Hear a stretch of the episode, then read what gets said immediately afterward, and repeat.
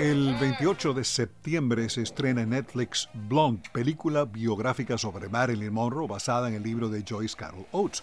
Blonde, rubia, la actriz de origen cubano Ana de Armas interpreta a Marilyn Monroe, Bobby Cannavale como el beisbolista Joe DiMaggio y Adrian Brody en el papel del escritor Arthur Miller.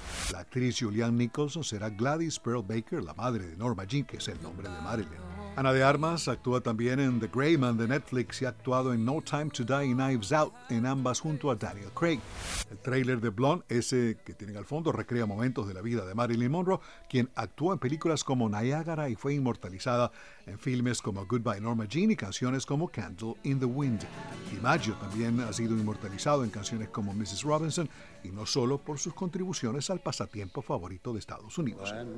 Disney Plus anunció que el 8 de septiembre estrenará Pinocho, un proyecto del director y productor Robert Zemeckis y el actor Tom Hanks en el papel de Gepetto.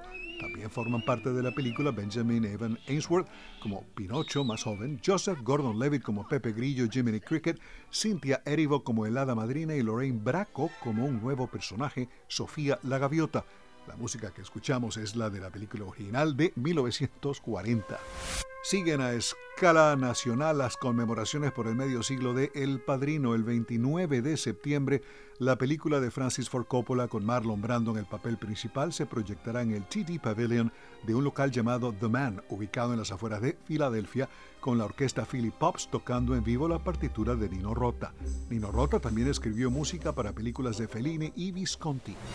Más cerca en el tiempo, el sábado 27 de agosto, este sábado, tendrá lugar la exposición Fairfax Comic Con, cerca de la capital estadounidense. Como invitados especiales estarán John Dark Morton, Boba Fett de El Imperio Contraataca y Jamie Cosley, dibujante del Star Wars Insider. Para quienes estén por aquí y quieran asistir, la Fairfax Comic Con será realizada en el Dulles Expo Center.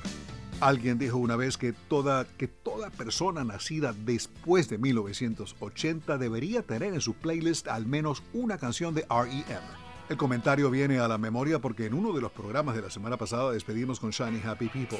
Hoy la música de Rapid Eye Movement suena sobre todo en emisoras satelitales que colocan lo que ellas consideran es lo mejor en música de décadas anteriores. REM se formó en 1980 cuando su vocalista principal Michael Stipe, el guitarrista Peter Buck, el baterista Bill Berry y el bajista Mike Mills estudiaban en la Universidad de Georgia.